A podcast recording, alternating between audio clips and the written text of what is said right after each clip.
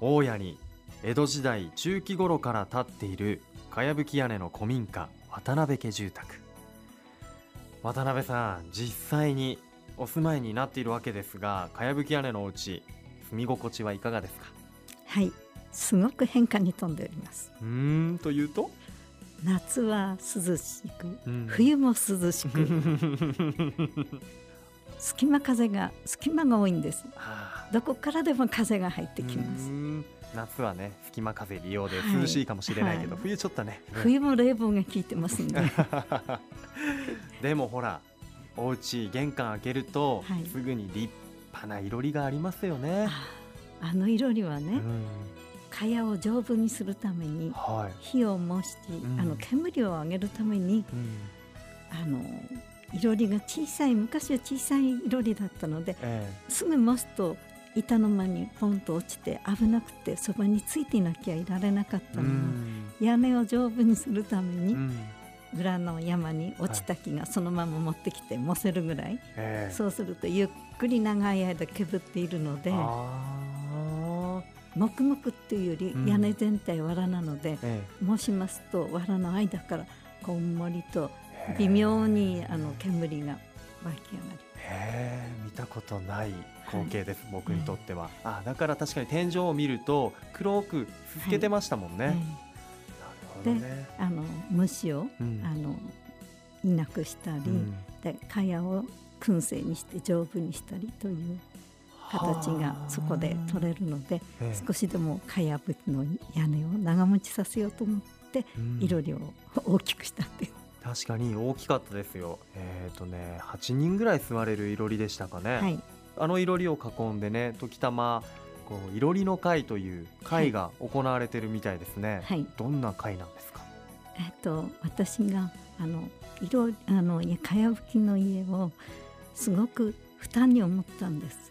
あのうん。維持できるか。なんか苦しくなったんですね。それで主人のいとこにあたる森さんっていうご夫人にちょっと話したら「いやーできるだけ楽しく維持できるといいよね」っていう話で、あのその方たちが発起人になってあのみんなであのなんていうのかしら実際は私のことすごく元気づけてうん。くださる、うん。そんな形でいろりの会でいろいろ話しようっていいことが出てくるかもしれないっていうことでうん。いろりの会が団としてそこで生まれた。んなるほど、ね、月に1回もしくは2ヶ月に1遍ぐらいうん。顔合わせてうん。いろんなこと話して。うん。大家に来て夏休み中過ごしたりしてた方なんですね。ん。そういうなもんだからうちをすごく大切に思ってくださって、それでそんな形言ってくださったんでありがたいと思って。へえ。そんなねいろりの会が月日が経つごとにだんだんね人も増えてきたということで、ええ。今日はですねそんないろりの会にも参加するようになった宇都宮市のもみじ通りで、えー素材惣菜というお店を切り盛りされています。梅園さんもスタジオに来てくださいました。どうもよろしくお願いします、はい、よろしくお願いします。そしてですね、えーもう一方なんとこちらの方東京にお住まいということでなんとその方と今電話をつないでいます。こんにちは聞こえますか？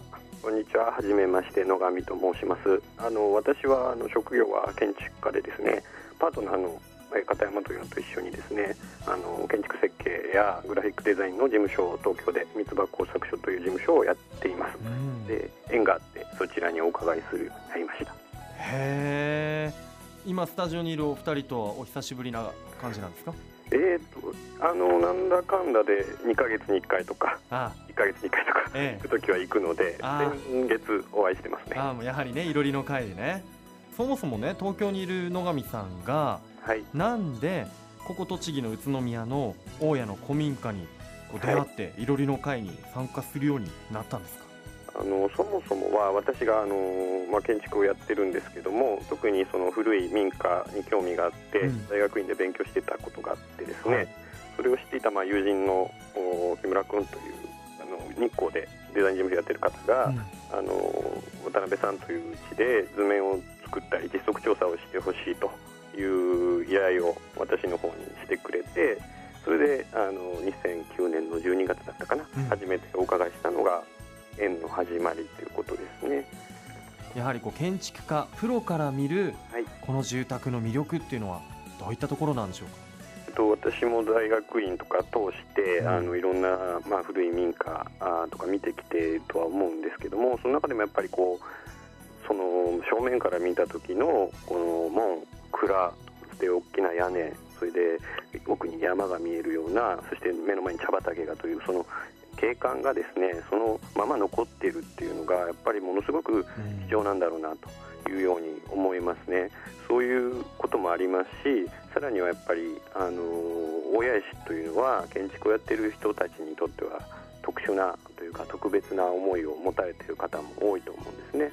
あの、うんモッキュー帝国ホテルという有名なフランク・ロイド・ライドという、はい作ったホテルがありますけども、ああいうところで使われてたりとか、街自体がまあ石でできているっていう非常にこう特殊な特別な場所なのでそういう意味でも非常にこう価値があると言えるんじゃないでしょうかね。そういうところでさらに渡辺さんがそこで住まれてうん。こう先ほどもお話にあったのかもしれないです。ギャラリーとかうん。そういうある程度こう開いた形でうん。住まわれているっていうのは本当に貴重だしこれからもこうそういう場があると僕らのような人間もうん。入っていったりいろんな人がこう関われる可能性を秘めているっていう意味でもとても重要な場所なんじゃないかなというふうに思います。やはりああいった建物とかっていうのは常に人がいないとやっぱダメになってしまうものですか、そうですね。やはりこうどうしても先ほどのいろりの燃やして煙でメンテナンスをっていうのもありますし、